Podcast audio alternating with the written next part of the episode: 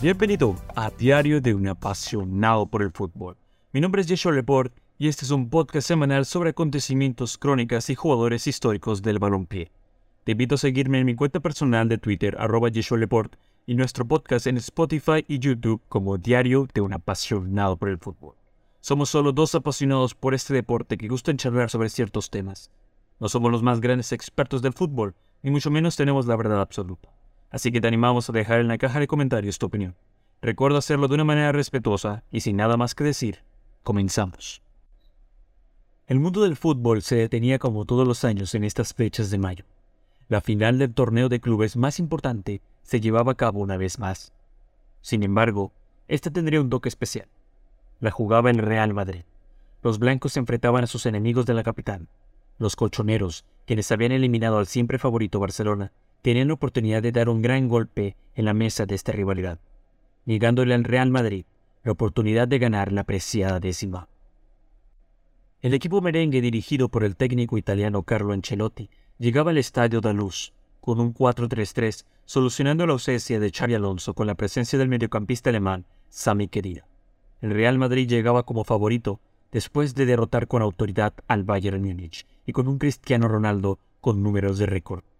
El Cholo Simeone, director del Atlético de Madrid, se enfrentaba a la incógnita de usar de arranque a su delantero estrella, Diego Costa, quien había sufrido una lesión una semana antes. El partido empezó como lo predijeron los analistas en la previa. Los rojiblancos se dedicaron a defender y los del Real a ser más ofensivos. Los colchoneros se vieron perjudicados cuando su opuesta por Diego Costa salió mal. Con tan solo ocho minutos en el campo, se tuvo que retirar por molestias. El juego se convirtió en un festival de golpes y patadas, lo cual era de esperarse. Después de todo, estábamos frente a un derby madrileño.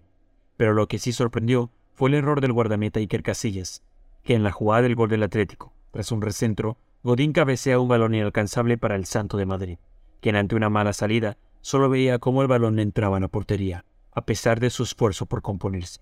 El Real Madrid se iba al descanso con el peor escenario posible.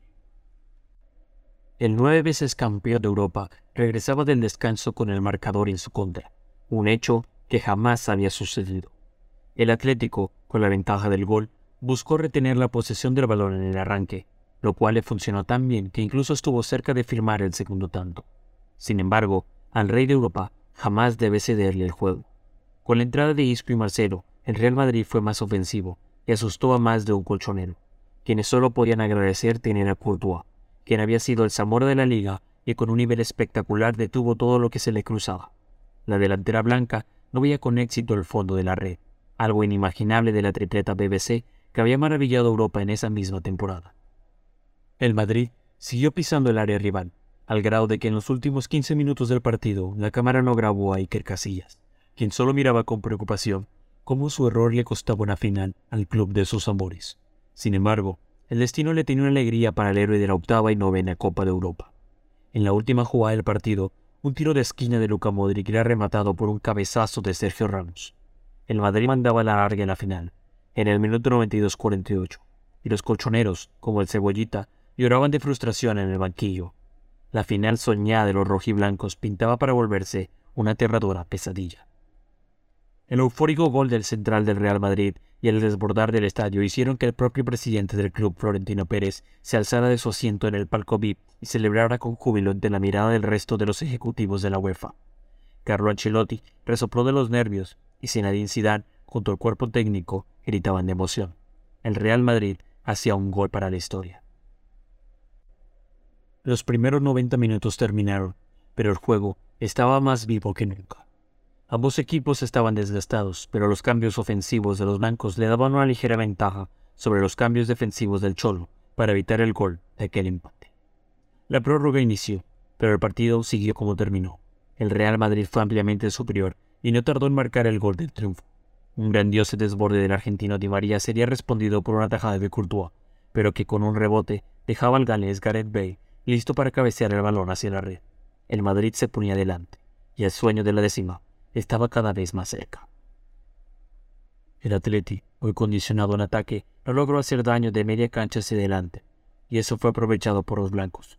Marcelo terminó haciendo el 3-1, y en los minutos finales Cristiano Ronaldo, desde la vía penal, hacía el marcador más abultado, y llegaba a sembrar un increíble récord de 17 goles en la máxima competición.